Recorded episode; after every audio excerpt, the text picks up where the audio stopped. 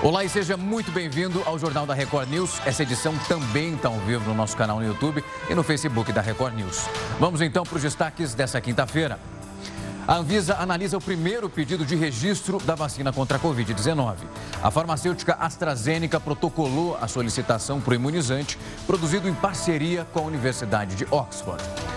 Confusão mental é um sintoma comum da Covid-19 nos idosos. É o que está apontando um estudo publicado nesta quinta-feira por pesquisadores do King's College, isso em Londres. 1 de outubro é o Dia Mundial do Vegetarianismo. Esse estilo de vida ele é adotado por cada vez mais brasileiros. A UEFA autoriza o retorno parcial do público aos estádios europeus. Essa medida já começa a valer na semana que vem, nos Jogos da Liga das Nações.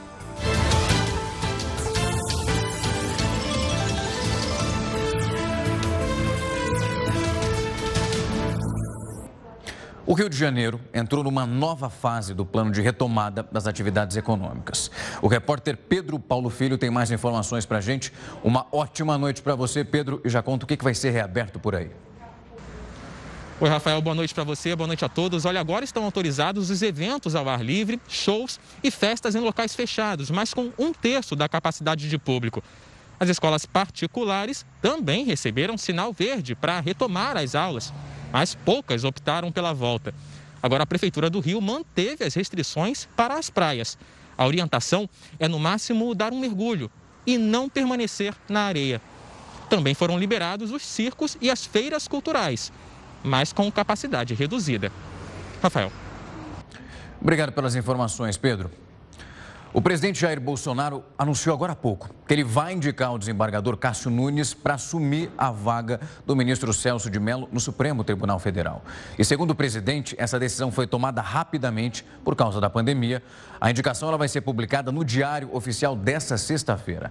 O Cássio Nunes Marques tem 48 anos e é de Teresina, no Piauí. Ele foi advogado por 15 anos e está no Tribunal Regional Federal da primeira região há pelo menos 10 anos. Agora, o desembargador vai ter que passar por uma sabatina no Senado e também precisa ter o um nome aprovado em plenário. Isso por uma maioria absoluta dos senadores. A Anvisa vai começar uma análise do primeiro pedido de registro da vacina contra o coronavírus aqui no Brasil. A farmacêutica AstraZeneca, que desenvolve uma vacina em parceria com a Universidade de Oxford, já protocolou a solicitação nessa quinta-feira. Isso dois dias depois da Anvisa anunciar que esse processo de análise passaria a ser um pouco mais simples. Esse é o primeiro passo para que a vacina possa ser aplicada no Brasil. Isso, claro, se ela for aprovada em todos os testes clínicos que estão em andamento nesse momento. O imunizante ele é considerado um dos mais avançados. O Ministério da Saúde tem um acordo também com a farmacêutica por uma compra compra de 30 milhões de doses, isso entre dezembro e também o mês de janeiro. O câncer de mama é o mais comum entre as mulheres aqui no Brasil e no mundo inteiro. São cerca de 25% de novos casos a cada ano e, por isso, a importância da atividade física como uma prevenção e até uma aliada no processo de recuperação. Os exercícios sempre fizeram parte da rotina de Solange. A funcionária pública era adepta da musculação e natação. Depois que descobriu câncer de mama, teve que mudar as atividades. Quando recebeu a autorização do médico, voltou a se exercitar. Fui fazendo pilates levemente com ela, fazendo bem devagar até chegar ao ponto das coisas que eu faço hoje. Aos 65 anos de idade, encontrou no ciclismo uma paixão. Sempre que pode, faz percursos mais longos.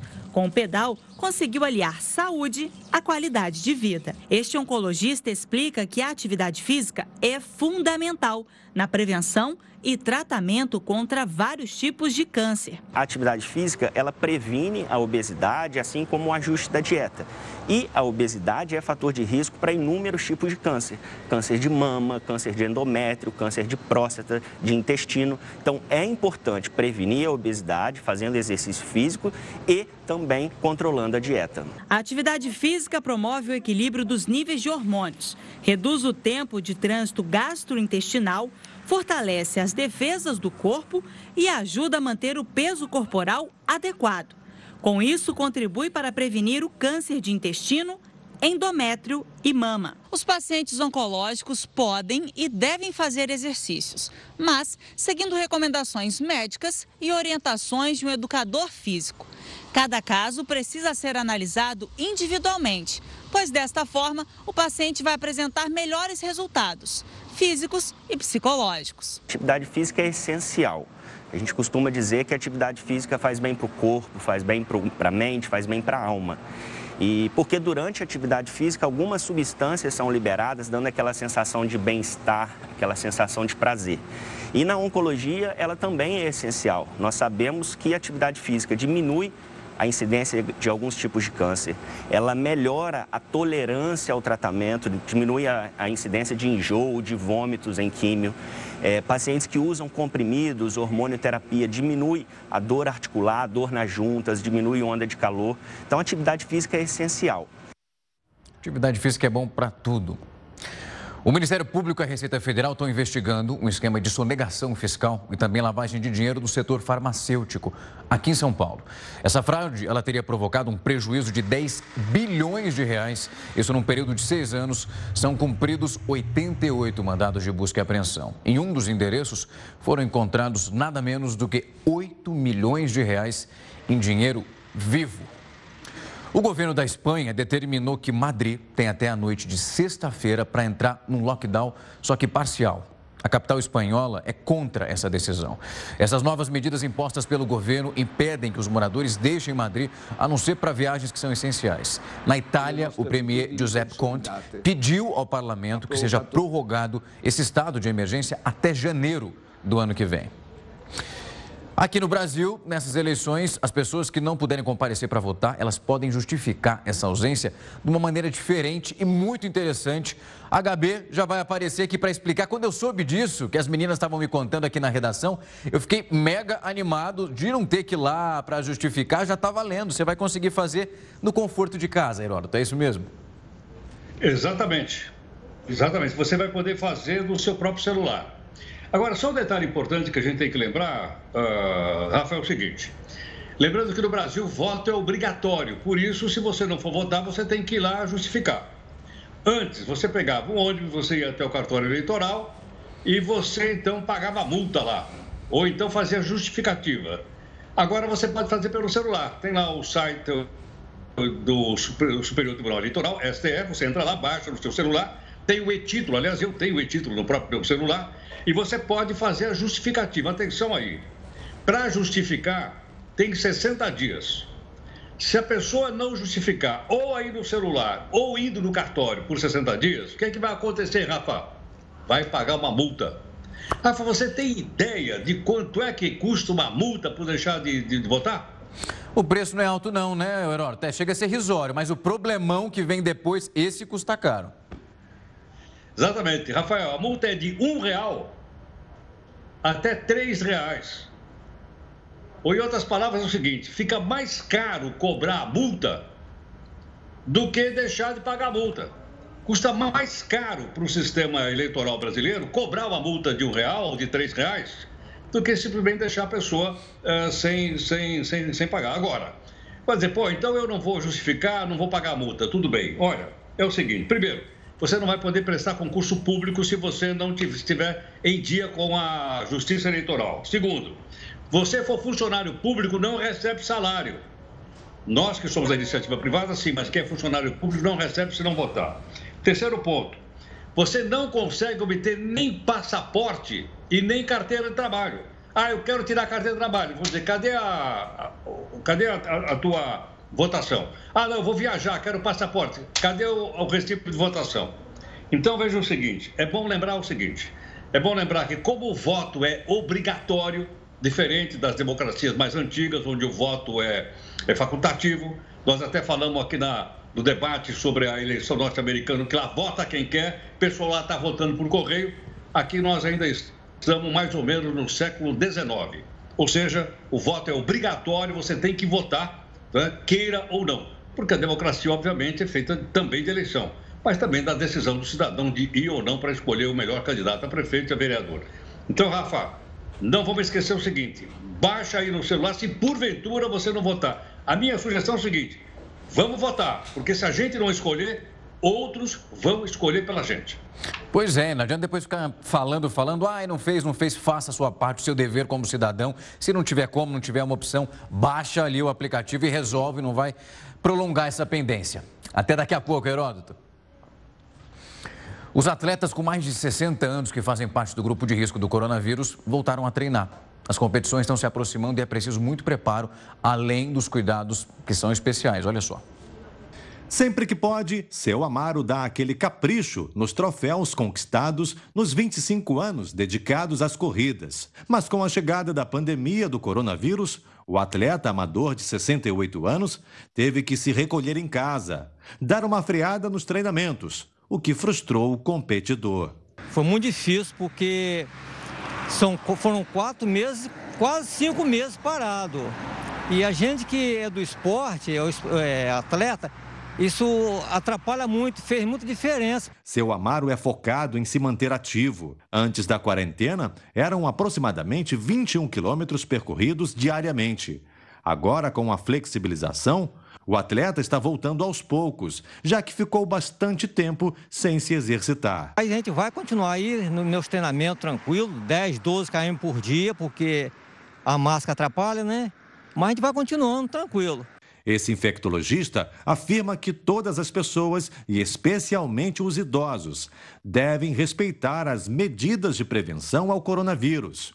Usar os equipamentos de proteção é necessário em qualquer ambiente, já que todos estão vulneráveis à doença. Os idosos correm realmente um risco maior quando adquirem a Covid. É, isso principalmente porque existe já um, um, quadro inflamatório crônico no seu corpo, como acontece com o obeso, como acontece com o hipertenso ou qualquer outra doença crônica. Então, é, é, é possível é por isso que tem que realmente se precaver mais, é tomar os, os cuidados assim de uma forma mais incisivas. A minha alegria é essa: sair de manhã cedo, treinar. Quando eu vou para a competição, então, melhor ainda, aí que a alegria dobra. Viu o exemplo aí, né? Vai se movimentar, senão vai só atrofiando. Vai ser mais difícil ainda voltar mais para frente. A gente vai agora com a opinião do colunista Rodrigo Constantino. O presidente da Câmara dos Deputados, Rodrigo Maia, rebateu a declaração do ministro da Economia, Paulo Guedes, de que haveria boatos de que ele, Maia, em acordo com a esquerda, teria travado a pauta das privatizações. Maia reagiu. Paulo Guedes quer desviar o foco do debate do teto de gastos. Ele não tem base, não tem voto para aprovar privatização e nem CPMF. E a culpa é dos outros? Maia ainda complementou. Guedes está desequilibrado. Recomendo que ele assista ao filme A Queda. Olha, quem parece um tanto desequilibrado cá entre nós é Maia, trazendo um filme sobre Hitler para o debate e sugerindo a saída do ministro, o que seria péssimo não só para o governo Bolsonaro, mas para o país todo. Guedes, afinal, é o fiador do mercado, o selo de qualidade liberal desse governo, o compromisso com o teto de gastos. Liberal de carteirinha, Guedes quer avançar com a agenda de privatizações mas o Congresso não parece muito animado, muito empolgado. Maia fala em falta de votos, de base de apoio, mas essa não é uma agenda só de Bolsonaro ou de Guedes, e sim do Brasil, vencedora nas urnas. Bota fogo na planilha de propinas da Odebrecht. Maia teve uma breve e apagada passagem pelo mercado financeiro e depois, aproveitando o seu sobrenome, virou político de carreira e um dos ícones do centrão fisiológico. Já Guedes fundou um dos bancos de investimento mais prósperos do país, comandando também o bem-sucedido IBMEC na área de educação e ficou rico na iniciativa privada. Está no governo dando sua cota de sacrifício pessoal em prol do Brasil, num evidente espírito público. Não é muito difícil julgar quem está certo e quem está errado nessa troca de farpas. Hoje é o Dia Mundial do Vegetarianismo. Você vai saber como funciona a dieta que está ganhando cada vez mais adeptos, não só aqui no Brasil, mas no mundo inteiro. Quem sabe você não pensa em mudar também. É um dos países que mais consome carne vermelha no mundo e também um dos que mais produz o alimento para exportação. De acordo com o Ministério da Saúde, a quantidade de consumo recomendada por semana é de 300 a 500 gramas. Mas há quem, em apenas um dia, coma quase a quantidade indicada para os sete dias. Na contramão, uma nova dieta vem ganhando espaço, seja por opção nutricional ou por estilo de vida. É o vegetarianismo. Uma pesquisa encomendada pela Sociedade Vegetariana Brasileira aponta que já são quase 30 milhões de brasileiros que deixaram de consumir proteína animal. Os vegetarianos optam por consumir produtos de origem vegetal durante as refeições, mas existe uma certa confusão por causa das variações alimentares. Para que a gente tenha uma visão melhor, surgiram os grupos, né? Então a gente tem os ovolacto vegetarianos, que são esses que ainda consomem laticínios, ovos, e você tem os vegetarianos estritos, que são aqueles que mantêm uma alimentação somente à base de vegetais. O crescimento desses tipos de dieta no Brasil acompanha uma tendência mundial. Em mais de 40 países, uma campanha chamada Segunda Sem Carne propõe a conscientização sobre os impactos que o uso de produtos de origem animal para alimentação tem sobre a sociedade, saúde humana, os animais e o planeta. Um levantamento aponta que no intervalo de 365 dias, aqueles que aderiram à campanha e deixaram de consumir carne uma vez por semana preservaram 500 hectares de vegetação, economizaram 5 milhões de litros de água e reduziram um milhão e meio de quilos de gases do efeito estufa. Em relação à saúde, essa nutróloga explica o impacto da redução do consumo de carne e dá dicas para quem quer fazer a transição para o vegetarianismo de forma saudável. Não consumir carne vermelha não vai fazer mal à saúde, não traz mal à saúde. As pessoas que preferem, por estilo de vida ou uma restrição alimentar, não fazer uso da carne vermelha ou mesmo carne branca, como frango, peixe, elas podem adquirir essas proteínas, esses aminoácidos de outros alimentos, no caso, os vegetais. E quais são os principais vegetais que podem trazer esse benefício dos aminoácidos para o organismo dessa pessoa? Pode ser a quinoa, a soja, a ervilha ou mesmo feijão, também são compostos que possuem aminoácidos que podem substituir a carne vermelha. Ana é adepta de uma dieta vegetariana há três anos e conta como foi essa mudança na alimentação. Eu decidi me tornar vegetariana porque eu assisti um documentário que mostrava o quão prejudicial as, as proteínas animais eram para o nosso organismo. E aí eu comecei a pensar se eu gostaria, barra deveria continuar consumindo esse tipo de alimento. E aí, do dia para noite, eu virei vegetariana. Então, hoje em dia eu tenho muito mais disposição, é nítida a energia a disposição que eu tenho muito mais do que quando eu não era vegetariana. E você, conseguiria mudar? Se está disposto, procura um profissional. Não é uma tarefa tão simples. Aí você viu que a nossa entrevistada conseguiu com certa facilidade. Mas se você encontrar alguma dificuldade, procura um profissional, como nós mostramos na reportagem, que vai te conseguir auxiliar muito e muito bem.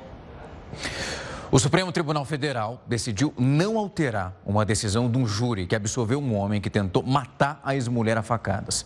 A defesa alegou que ele agiu em legítima defesa da honra. Esse tipo de justificativa para caso de feminicídio ainda é válido? Parece uma decisão tão antiga. Eu vou conversar agora com o doutor Rogério Cury, ele que é professor de Direito Penal do Mackenzie, para explicar essa decisão, doutor, que está gerando polêmica. Obrigado pelo tempo e a disponibilidade. Eu agradeço, boa noite a você, boa noite a todos os telespectadores. De fato, né? nós temos aí uma decisão que causa uma polêmica, mas tem explicação, viu? Doutor, e é isso que a gente quer tentar levar para o pessoal de casa para entender exatamente. Parece ser uma coisa complexa, mas vamos dar um pouquinho de aula. Ah, eu quero entender junto com eles como que funciona esse processo. O caso em si é um caso onde houve uma tentativa de homicídio de um marido contra a ex-mulher. Então, hoje nós teríamos uma tentativa então do que se chama de feminicídio neste ponto. Ele foi julgado perante o tribunal do júri. Ele alegou, e aí é o ponto: lá na primeira instância, o tribunal do júri é composto por sete pessoas do povo.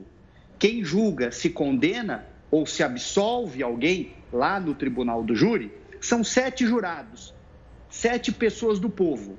Em regra, não tem nenhuma formação jurídica. Então, esses jurados eles votam depois de ouvir os debates, ouvir os, os interrogatórios, as testemunhas. Eles votam quesitos. E eles só podem votar, e é importante isso, sim ou não, para cada pergunta. Neste ponto aqui, A defesa foi ao júri e disse: olha, ele tentou o homicídio por quê? Porque, a bem da verdade, eh, houve uma afronta à honra dele, ele imaginou que a mulher estava traindo ele e ele agiu em legítima defesa da honra. Deve ser absolvido ou não deve? O júri respondeu sim. Esse é o ponto. Respondeu sim.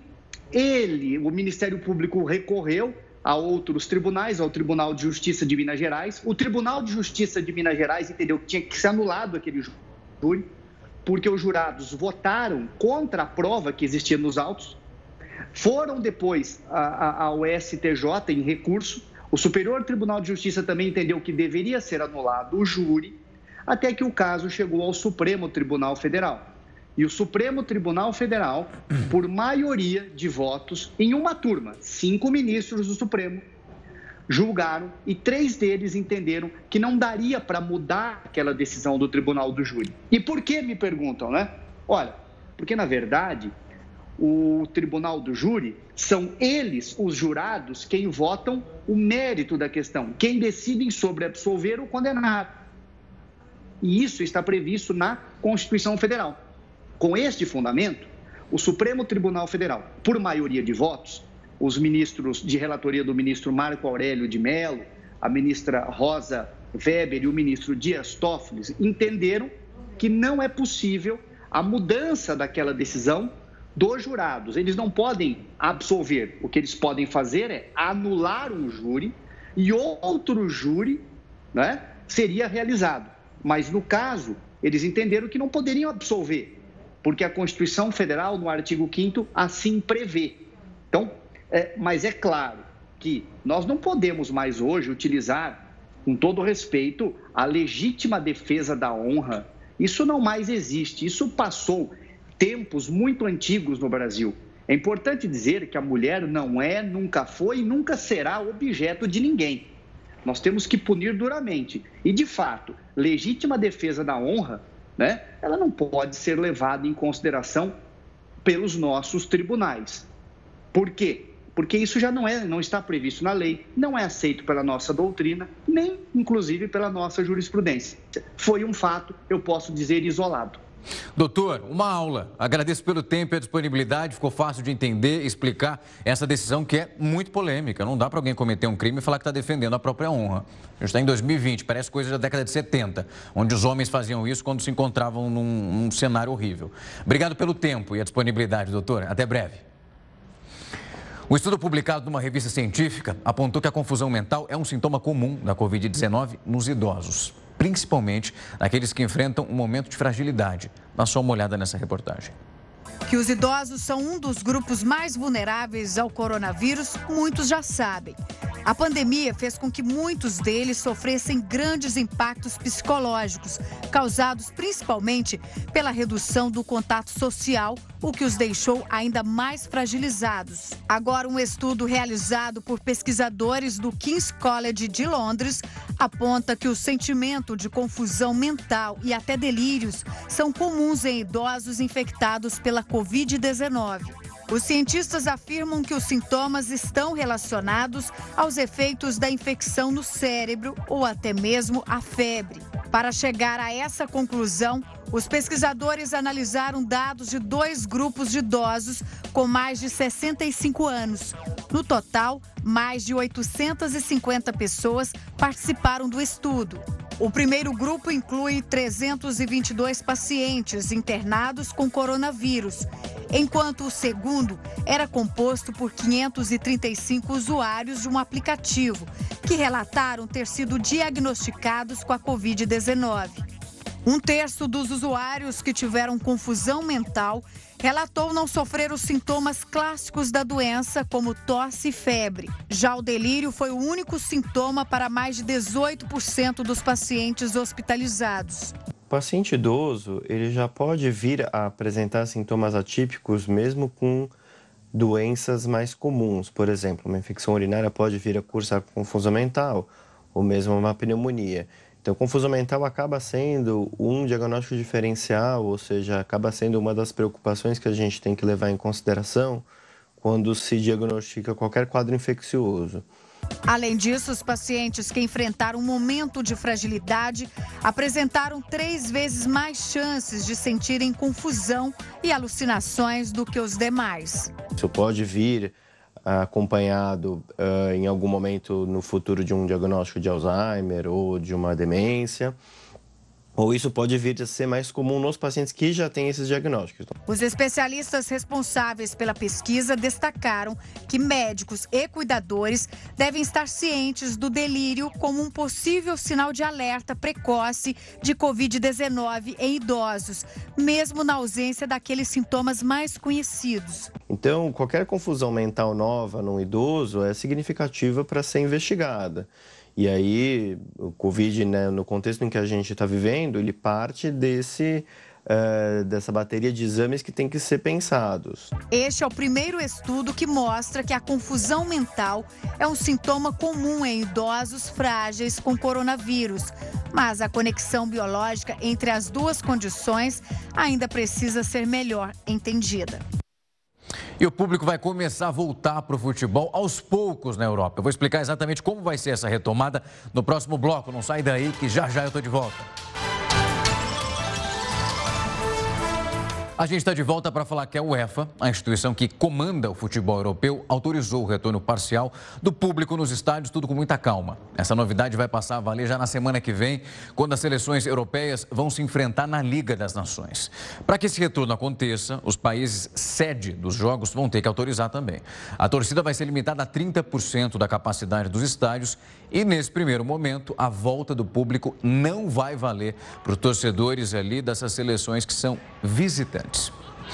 O Tribunal Superior Eleitoral vai julgar um caso que pode restringir a forma como os candidatos utilizam as redes sociais para fazer as campanhas. E essa decisão já vai valer esse ano para a eleição que está batendo na porta aí. O Heródoto Barbeiro já vai contar para a gente. A galera que já estava feliz com a internet, né, HB? Vai ter que dar uma segurada. Ah, vai, vai ter que dar uma segurada, como você lembrou, porque o Tribunal Superior Eleitoral está de olho e na semana que vem já deve ter alguma decisão.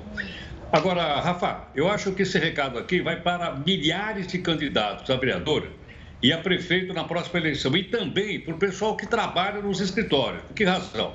Porque, logicamente, com a epidemia, muito mais gente está fazendo campanha na internet do que em qualquer outra coisa.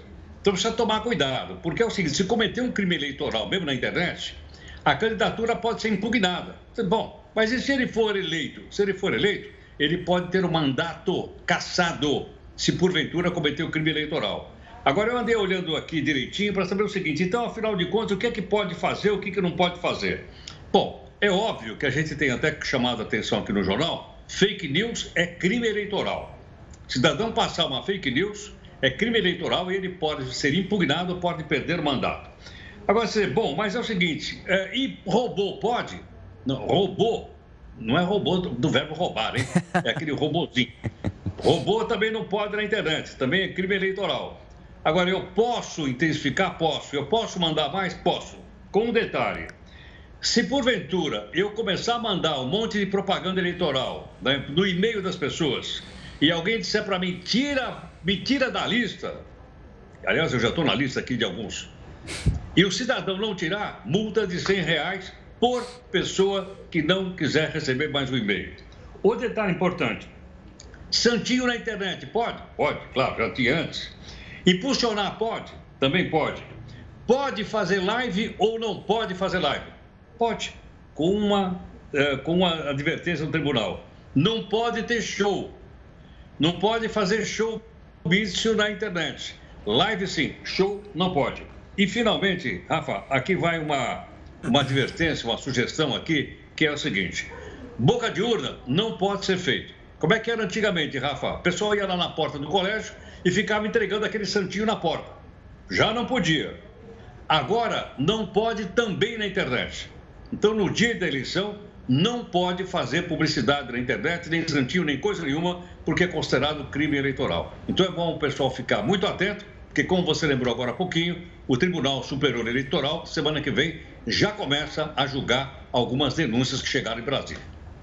Não, tem que ficar atento, né, Heródoto? Se o candidato ele não consegue respeitar a lei eleitoral, um bom político ele não vai ser caso ele vença a eleição, né? Já começa a desconfiança por aí. Até daqui a pouco, HB. Até já. Em meio a um aumento no número de casos do coronavírus na Europa, os países do bloco fizeram um alerta e sobre possíveis surtos agora da gripe aviária. Os países da União Europeia devem intensificar a vigilância contra surtos de gripe aviária entre aves selvagens e domésticas. Em um relatório publicado esta semana, agências de saúde e alimentos da União Europeia afirmaram que a doença é altamente contagiosa entre as aves.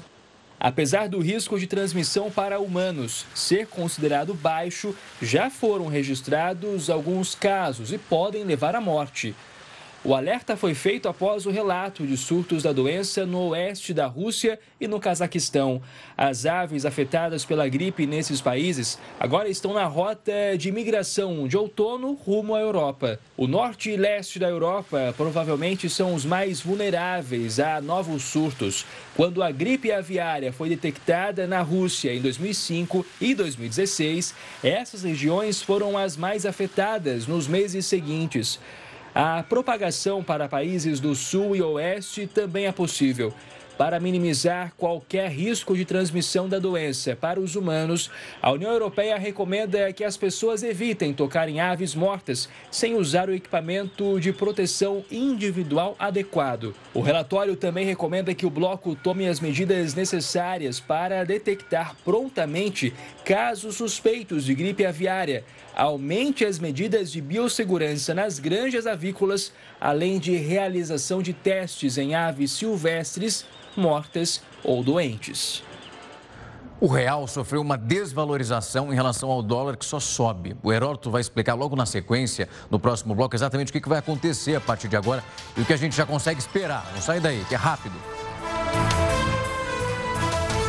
JR News está de volta para falar que a moeda brasileira, assim como em outros países, sofreu uma desvalorização em frente ao dólar. Mas por que, que isso aconteceu? A Gabi já vai voltar aqui para explicar. O dólar, esse sobe igual montanha-russa, né, Heródoto? Exatamente. Você tem uma ideia, Rafa? Agora, no finalzinho da tarde, eu estava olhando aqui, o dólar fechou a R$ 5,66. Agora, eu perguntar o seguinte, por que, que o real está se desvalorizando tanto ao dólar? É verdade que várias moedas do mundo, eu vou mostrar daqui a pouquinho, se desvalorizaram. Mas o real está campeão. Qual é o motivo? O problema é o chamado risco fiscal. Você vai dizer, mas o que é esse negócio de risco fiscal? É o seguinte: os investidores estão preocupados, achando que o governo está gastando mais do que arrecada. Ela já está gastando mais do que arrecada. Mas quando você começa sistematicamente a fazer isso, os, os caras que emprestam dinheiro para o governo, e todo mundo empresta, começa a ficar preocupado, achando o seguinte: opa, será que esses caras vão pagar? Então as pessoas saem do real e vão para o dólar. Aí começa a comprar muito dólar, o que acontece? Fácil da gente poder entender? Está acontecendo. Acho que perdemos a conexão com o Heródoto. Ele está me ouvindo? Acho que perdemos. Vamos tentar retomar para ver se a gente consegue voltar nessa discussão, que é extremamente importante para entender por que essa variação. O Herói estava falando aí, como... já está aqui de volta? Ô, HB, agora estou te vendo sem, sem travar. Vamos lá, vamos retomar. Vamos lá. então, eu estava dizendo o seguinte: eu estava dizendo que por que, que o real se desvaloriza muito rapidamente? Porque os investidores estão preocupados com o chamado ajuste fiscal. Estão achando que nós estamos gastando muito mais do que a gente arrecada. Aí o governo começa a dever muito, a pessoa fica com medo que o governo vai pagar. Por isso a moeda brasileira está muito desvalorizada em relação ao dólar. Não é só o Brasil, mas o Brasil é campeão. Vamos mostrar a nossa primeira telinha rapidinho aí para a gente só. Olha lá. O real se valorizou esse ano em relação ao dólar, quase 40%, tá vendo ou não? Olha lá, o dólar cresceu quase 40% em cima do real. Quase 30% em cima da moeda da Turquia, que é a lira é 27% em cima do peso, moeda da Argentina, e 25% em cima do rublo, que é da Rússia. Então você vê, essas quatro moedas que eu coloquei aqui foram as que mais desvalorizadas em relação ao dólar agora no ano de 2020. Vou pegar os últimos 12 meses, talvez dê uma, dê uma visão melhor para a gente. Nos últimos 12 meses, nós temos lá, o Brasil, portanto, ele tem uma, é uma, o dólar se valorizou 34%, 35%, vou arredondar, 35%, na Turquia, 35, na Argentina, 32 e a Rússia nos últimos 12 meses até que ela não está mal em relação a nós, ela está com 18. Então a tendência qual é? A tendência é, enquanto o noticiário político e econômico brasileiro não se estabilizar, a nossa moeda vai continuar ficando mais frágil em relação ao dólar. Detalhe, Rafa, algumas moedas ficaram mais fortes do que o dólar. Dá um exemplo, a moeda do Japão, o iene ficou mais forte.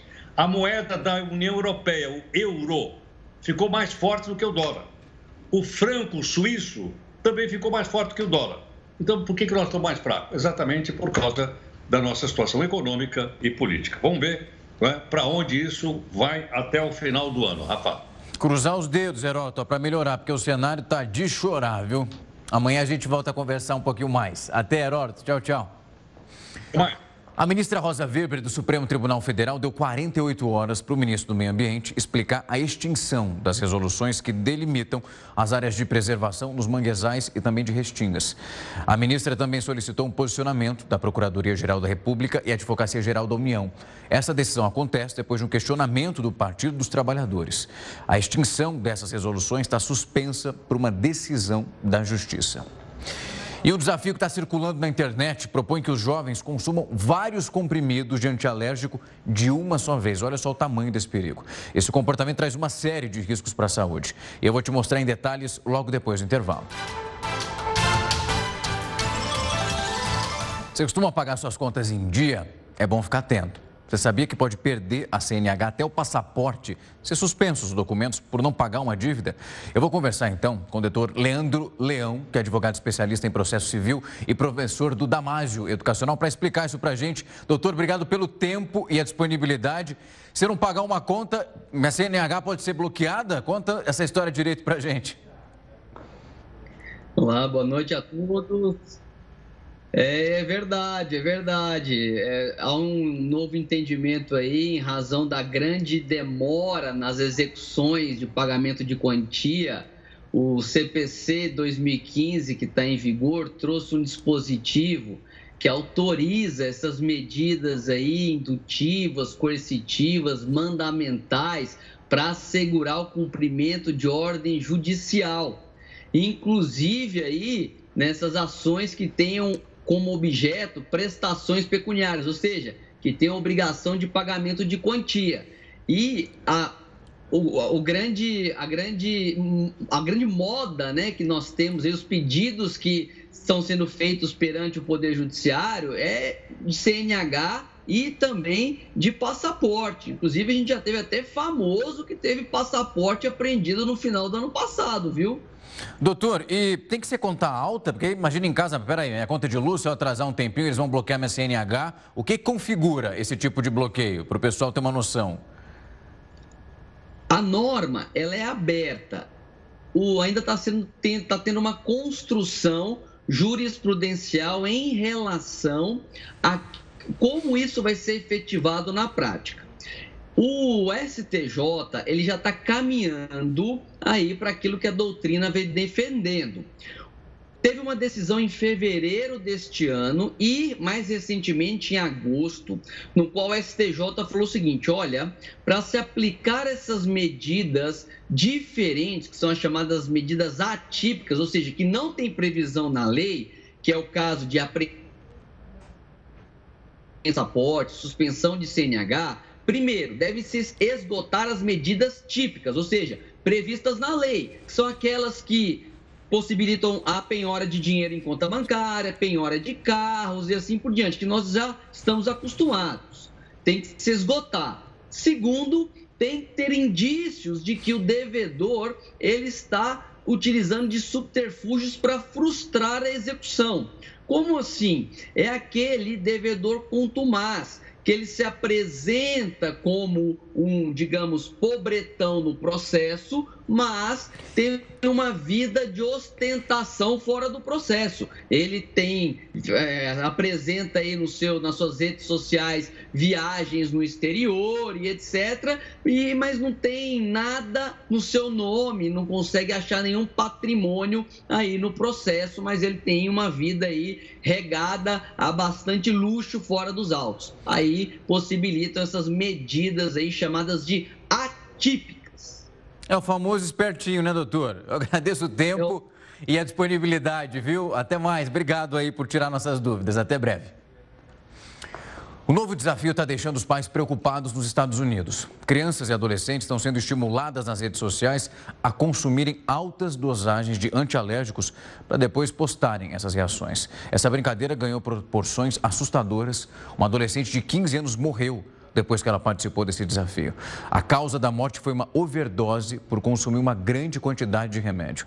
A agência que regula os medicamentos nos Estados Unidos fez um alerta pedindo para que os pais deixem os medicamentos longe das crianças. A polícia de São Paulo está investigando se houve um erro médico na morte de uma policial militar depois de uma cirurgia de lipoaspiração. O Conselho Regional de Medicina ainda não foi acionado sobre esse caso.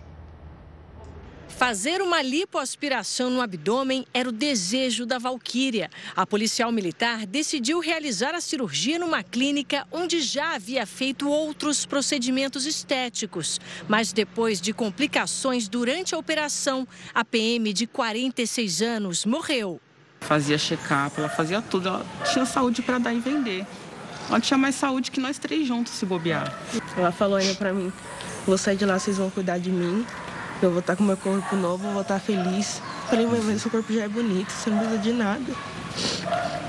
Eu não sei por que ela foi inventar de fazer isso, porque não precisava. Ela já estava perfeita. Valquíria passou mal na clínica, foi levada para o hospital e morreu no mesmo dia. O advogado da clínica informa que teria havido embolia pulmonar. Segundo o boletim de ocorrência, ela apresentou dificuldade para respirar logo depois do procedimento. A polícia investiga se houve erro médico. O Conselho Regional de Medicina de São Paulo informou que ainda não foi acionado sobre a morte da PM, mas poderá abrir sindicância sindicância para investigar o caso. Cerca de 300 mil pessoas morrem por ano em eventos adversos que acontecem dentro do ambiente hospitalar. De acordo com a Associação Brasileira de Vítimas de Erros Médicos, as cirurgias plásticas estão entre as cinco especialidades mais acionadas na justiça em todo o país. A maioria absoluta das ações na justiça que envolvem a questão de cirurgia plástica, elas estão ligadas ao resultado e não propriamente ao, a um dano irreversível como óbito.